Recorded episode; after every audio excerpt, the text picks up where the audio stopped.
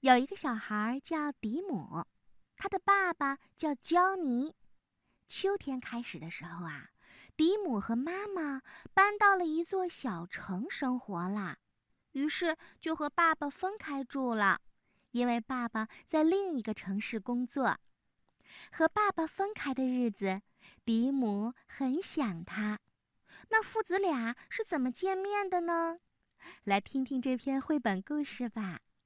感谢长江少年儿童出版社出版的图书《我的爸爸叫教你》，作者瑞典作家波尔汉伯格，彭毅老师翻译。火车就要来了，那是爸爸坐的火车。秋天开始的时候，我和妈妈搬到了这座小城。从那以后，我一直都没有见过爸爸。不过，妈妈告诉我，今天呀，我可以和爸爸一起过上一整天呢。妈妈说。嘿，迪姆，你听到了吗？焦尼到来之前，你要待在这儿，不能动。妈妈说完，就把我留在站台上，她走了。我的名字叫迪姆，我的爸爸叫焦尼。火车终于来了，它“哀”的发出一声好像叹气的声音。就咣当一下停了下来，是不是从很远的地方跑过来？火车累坏了呀。车门吱的一声吐了口气，然后慢慢的打开了。嘿，爸爸！不过我看到爸爸也按照妈妈说的话，站在站台上，一动也没动。于是，爸爸奔了过来，一把就把我抱起来了。嘿，迪姆，我总算来了，我好想见你呀！今天我们两个干什么呢？这还用问吗？放心，我知道，做爸爸和我想做的事儿不就行了吗？一出车站，就有一家卖热狗的小店。我刚一停下，爸爸就叫道：“请给我两份热狗。”“我只要番茄酱，不要芥末酱。”我连忙补充道。然后我们两个人就大口大口地吃起了热狗。爸爸很快就吃完了。我用手指着爸爸，告诉热狗店的阿姨：“这是我爸爸，他叫焦尼。”我们到了电影院，这里正在放映动画片。孩子，你是不是很喜欢看啊？我使劲的点了点头。在检票口，一位留着胡子的伯伯把两张票合在一起撕了。我告诉伯伯：“这是我爸爸，我们俩一起看电影。”电影院里面虽然黑黑的，但却非常的暖和，舒服极了。爸爸在不时的发笑，因为他的喉头在颤抖，所以我知道。电影放完了，灯一亮，爸爸就咚的拍了一下我的肩膀，对我说：“走啦，咱们去吃披萨饼。”餐馆的名字叫做桑达纳。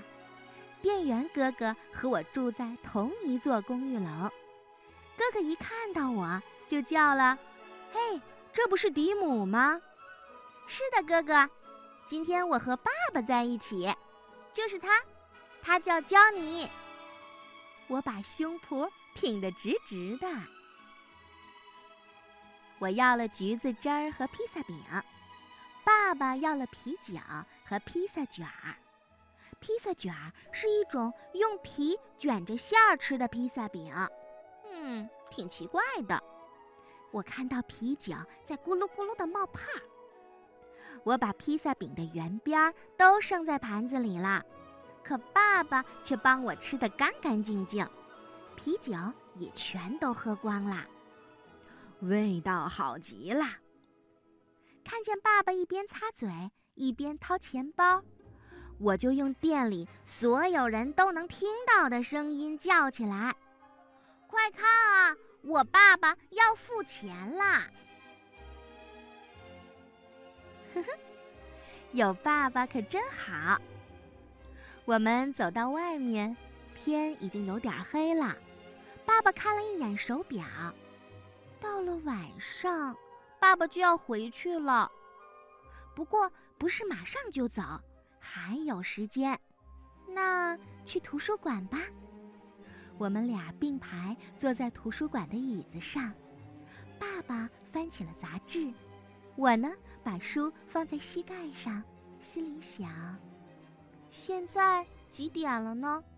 要是时间能停下来就好了，要是火车不开就好了。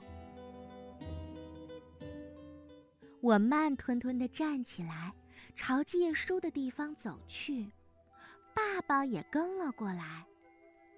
扎着马尾辫、戴着一副大眼镜的库尼拉。坐在借书的地方，她是常常到幼儿园来给我们讲故事的大姐姐。库尼拉，今天是我和爸爸一起来的，他叫焦尼，不过借书的人是我，不是爸爸。我一边用手指指着爸爸，一边说。库尼拉笑了起来，嗯，我知道了。抱着书走出图书馆，爸爸说：“回家前，我们一起喝点什么吧。”商店街的一角有一家咖啡馆，爸爸为了让我看清楚货架上的东西，就把我抱了起来。付钱的时候，他也紧紧地抱着我。我要了苹果汁和小蛋糕，爸爸要了咖啡和肉松面包。我说。把我放下来吧，爸爸这才松了手。是啊，爸爸喝完咖啡，时间就到了。在往车站走的路上，我一直握着爸爸的手，爸爸的手好大好大，能把我的手整个包住。爸爸，你的手。真大呀！到了站台，我对爸爸说：“爸爸，我会在这儿等妈妈来接我的。”爸爸看了一下车票，没事儿，还有两三分钟呢。说完，就抱起我上了火车。火车里已经坐了好多人，有的人在往行李架上放箱子。有的人在挂大衣，还有一位老爷爷正要脱鞋。爸爸找到自己的座位，突然大声地说：“请大家听一下好吗？”大家都停了下来，回头望着爸爸。脱掉鞋子的老爷爷也愣住了，就穿着袜子在那儿站着。爸爸伸出一只手，大声地继续说。这孩子是我儿子，最好的儿子，他叫迪姆。然后，爸爸抱着我下到了站台上。他让我站直，揉了揉眼睛。再见了，迪姆，马上我们会再见面的。妈妈到来之前，请你站在这儿，别动。好吗？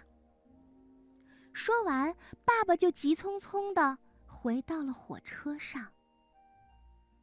火车开了，我看到了车窗里的爸爸。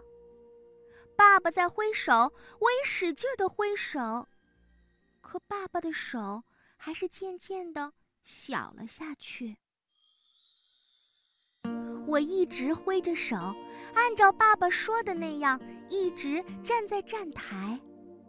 另一只手拿着从图书馆里借来的那本书。